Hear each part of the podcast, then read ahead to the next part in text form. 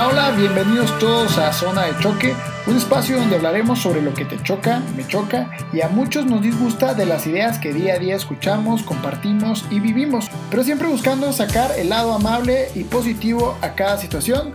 Yo soy Fernando Portillo, comenzamos.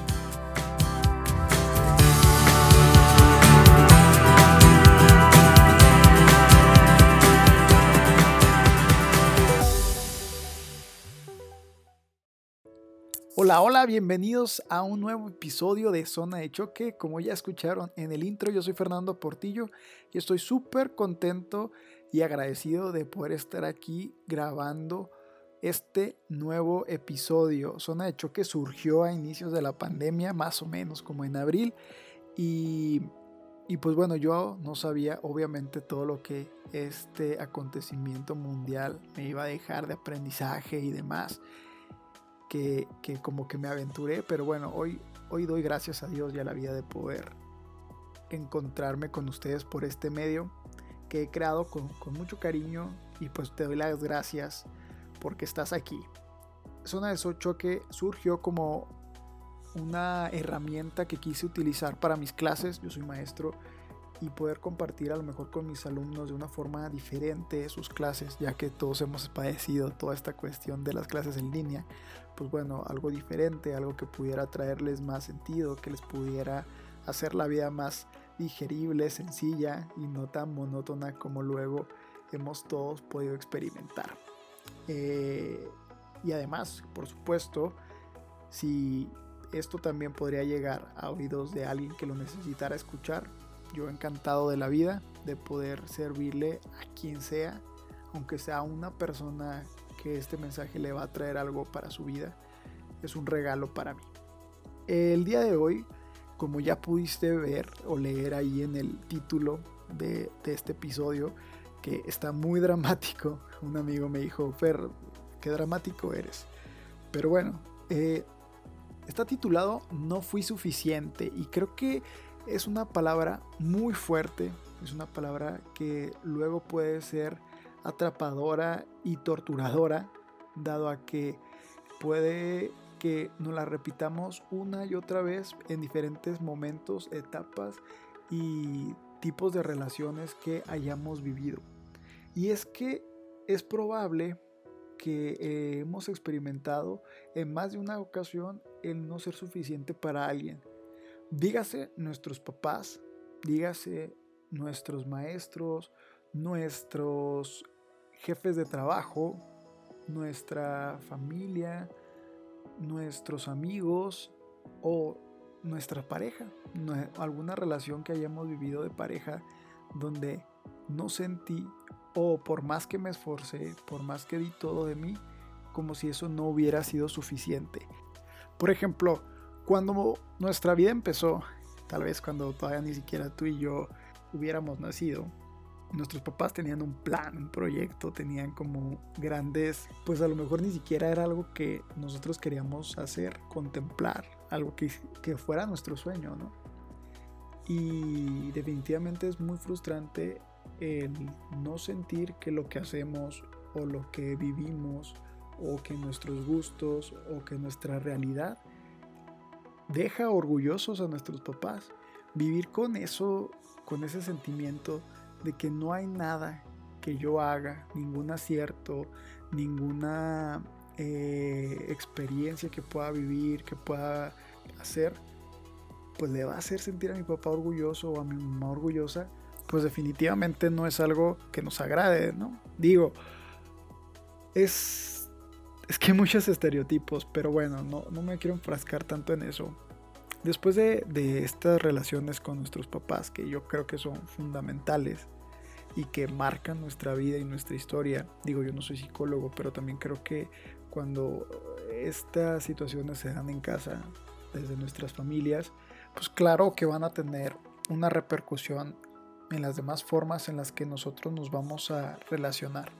Digo, porque luego también puede volverse muy frustrante cuando no te sientes capaz de alcanzar el puesto que quieres o hacer el proyecto que deseas, tu proyecto de vida que quisieras tal vez algo que la sociedad, tu familia o los demás, tus amigos, te dicen que es imposible para ti. Entonces se vuelve como que muy frustrante este no ser suficiente, el, el no valgo la pena, no soy tan importante. Y claro que se vuelve una daga, un estigma, un dolor de corazón bastante profundo. Luego en nuestras relaciones interpersonales también se da y es igualmente doloroso. Digo, yo sé de muchos parejas, muchos noviazgos, donde una de las partes o ambas o, cada uno desde su perspectiva, ¿no?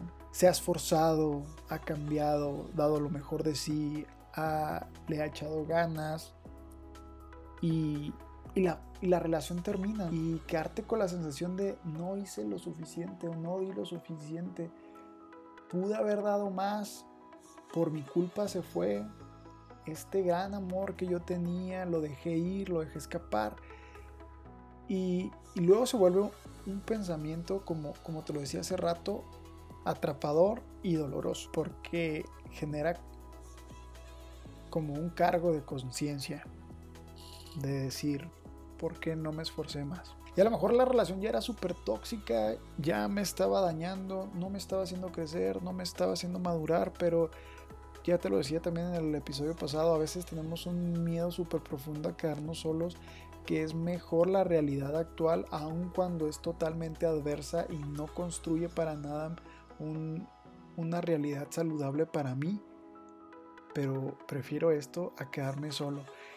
Y este sentimiento yo creo que va mucho de la mano con el no ser suficiente porque si no nos sentimos suficiente en una realidad concreta que es una vida en pareja o con nuestros papás o nuestro trabajo, pues probablemente en, en lo general de nuestra vida no nos creemos que tenemos un valor incalculable que nos hace tirar a lo máximo, a, un proyecto totalizador, a un proyecto donde puedes llegar a ser plenamente feliz. Tal vez yo no estoy diciendo alguna realidad concreta que tú hayas vivido, pero ponte a pensar cuál ha sido ese momento en el que alguien te ha hecho sentir que no eres lo suficientemente bueno para algo. Podría ser que no solo encuentres uno, como en mi caso, donde yo al pensarlo recuerdo varios, varios momentos en los que yo no me creí lo suficientemente capaz. Y uno de ellos, de hecho, déjate lo comparto, fue el podcast. Cuando hice el primer capítulo, sentí que no me iba a quedar otro tan padre como me quedó el primero. Digo, el primero yo lo disfruté mucho en hacerlo y luego cuando intenté hacer el segundo no me salía, no me salía, no me salía. Entonces dije, no soy lo suficientemente bueno para esto. O sea, fue, fue un golpe de suerte el que viví la primera vez. Pero bueno, claro que con eso yo descubrí también eh, vanidad mía, soberbia, que habrá que trabajarla, habrá que, que reconocerla y pues ni modo, o sea, mi talón de Aquiles será, y no solo en este aspecto, porque no como por el podcast, al final de cuentas es un hobby, pero, pero con esto iluminar otras realidades donde también me pueda estar pasando. A lo que voy, pensar en esos momentos en los que no he sido suficiente, obviamente es doloroso. Es muy doloroso haber apostado por alguien, haber intentado un proyecto, haber hecho las cosas como yo pensaba que eran lo suficientemente esperadas de mí, de mi persona, y que aún así no me hacían sentir valorado. Que la historia se repita una y otra y otra vez donde a lo mejor pudimos pensar, ahora sí voy a echarle todas las ganas, o esto sí es lo que esperaba, o esta vez va a ser diferente, Él, ella ahora sí es este la relación que tanto yo estaba esperando o buscando. Y que vuelva a pasar lo mismo una y otra y otra vez. Esto nos deja sumamente vulnerables, que después nos hace sentir como si de verdad nosotros no tuviéramos un valor, como si nosotros no mereciéramos algo bonito, como si nosotros no mereciéramos ser felices, realizados, plenos. Digo, esto no es una cuestión de codependencia, donde yo sin el otro no soy y el otro no es sin mí. Por supuesto que no. Es una cuestión que va más allá. Se trata de entender cuáles son los anhelos más profundos de nuestro ser, donde nos entendemos en la relación con los demás. Digo, tú y yo sabemos, y la ciencia nos lo ha dicho, que somos seres de relación. Y muchas veces necesitamos de la relación del otro para entender muchas cosas de mí mismo. Donde yo con el otro me entiendo y yo entiendo quién soy, pero habrá muchas cosas donde también tú tienes que entender el valor que posees por ti mismo. Y no le debes dejar la responsabilidad al otro de que te diga quién eres o, de que te diga cuánto vales. Y te voy a poner un ejemplo.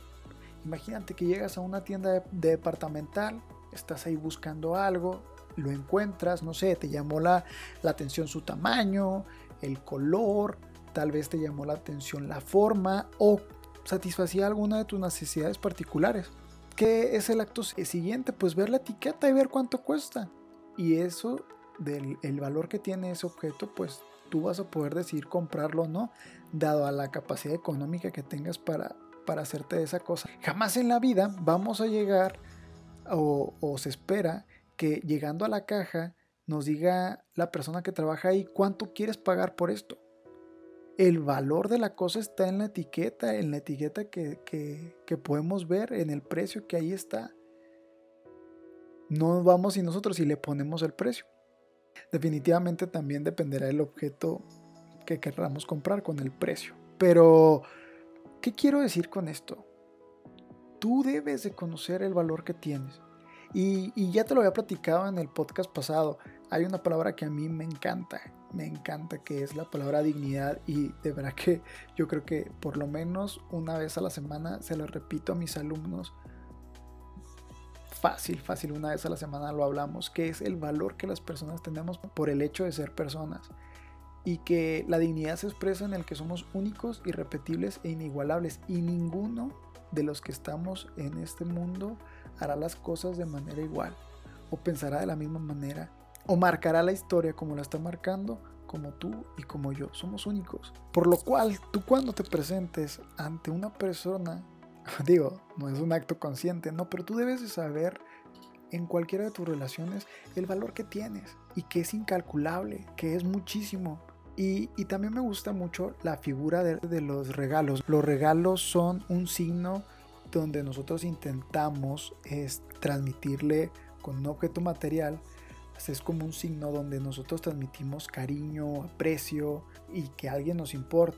Digo, hay, fechas muy particulares como un cumpleaños donde alguien te regala pues porque es tu cumpleaños, pero luego suele haber momentos mucho más bonitos como cuando alguien llega y te dice, ¿sabes que pensé en ti? No es tu cumpleaños, no es nada, o sea, sé que esto te gusta, toma, te lo compré. Y a lo mejor eso es un detallito, pero de verdad que todas esas cosas llenan el corazón. A lo que voy es que me gustaría mucho que pudiéramos observarnos como si todas las personas fuéramos un regalo, un regalo que no es igual y que todas las personas pueden traernos algo beneficioso a nuestra vida. Digo, no me, voy, no me voy a cerrar de ojos. Sé que hay personas malas, sé que hay personas que cometen daños a nuestra vida, que han sido crueles, ruines y que jamás podríamos pensarlas como, como un regalo.